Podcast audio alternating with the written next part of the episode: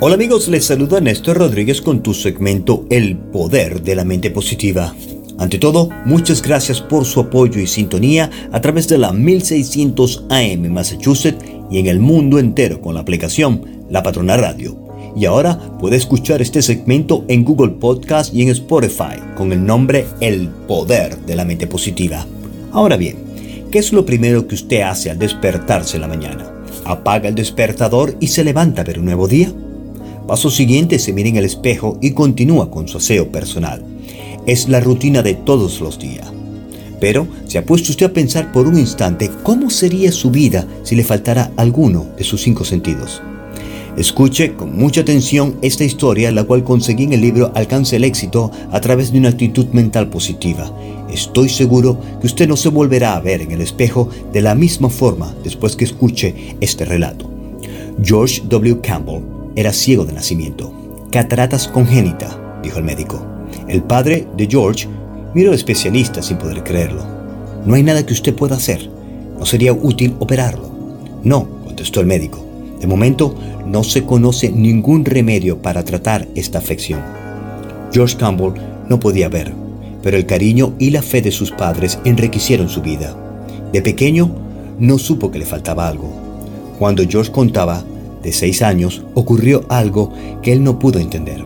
Una tarde estaba jugando con otro niño, quien, olvidando que George era ciego, le lanzó una pelota y le gritó, Mira, mira, te va a golpear. La pelota golpeó a George, y nada en su vida fue igual después de aquello. George no sufrió ningún daño, pero se quedó muy perplejo. Más tarde le preguntó a la madre, ¿cómo podía saber Bill lo que iba a ocurrirme antes de que yo lo supiera? Su madre lanzó un suspiro, porque había llegado el momento que ella tanto temía. Ahora era necesario que le dijera a su hijo por primera vez, eres ciego. He aquí cómo lo hizo. Siéntate, George, dijo suavemente mientras se inclinaba y tomaba una de sus manos. Es posible que no sepa decírtelo y es posible que tú no puedas comprenderlo, pero deja que intente explicártelo de esta manera. Tomó con cariño una de sus manitas entre las suyas y empezó a contarle los dedos. Uno, dos, tres, cuatro y cinco. Estos dedos son similares a los que se conocen como los cinco sentidos.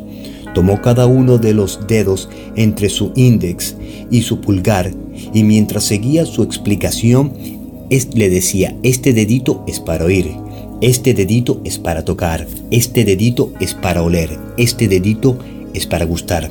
Y aquí vaciló antes de proseguir y este dedito es para ver. Cada uno de los cinco sentidos, al igual que cada uno de los cinco dedos, envía un mensaje a tu cerebro.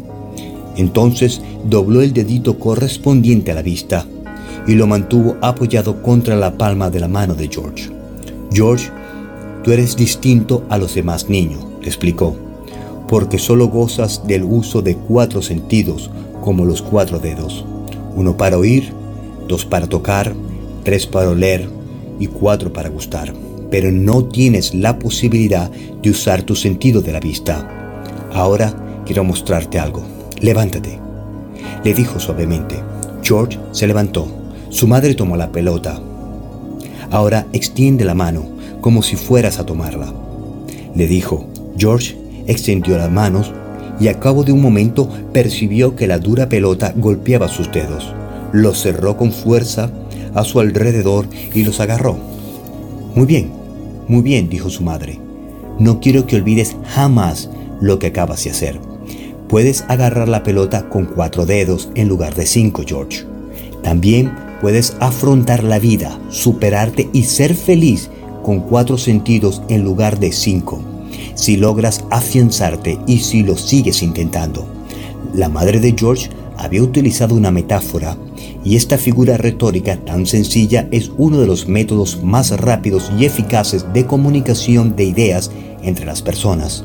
George jamás olvidó el símbolo de los cuatro dedos en lugar de cinco. Fue para él el símbolo de la esperanza y siempre que se desanimaba a causa de su carencia, utilizaba el símbolo como factor de automotivación. Ello se convirtió para él en una forma de autosugestión. Se repetía a menudo, cuatro dedos en lugar de cinco. Y en momentos de necesidad, la expresión surgía de su subconsciente y afloraba su conciencia. Descubrió además que su madre tenía razón y pudo afrontar la vida y superar con el uso de los cuatro sentidos que él tenía. Espero este relato haya sido de su agrado y beneficio y lo ponga en práctica cuando más lo necesite. Este podcast está siendo patrocinado por Spinal Rehab Group. Siempre pensando en tu salud. Visítanos en spinalrehabgroup.com.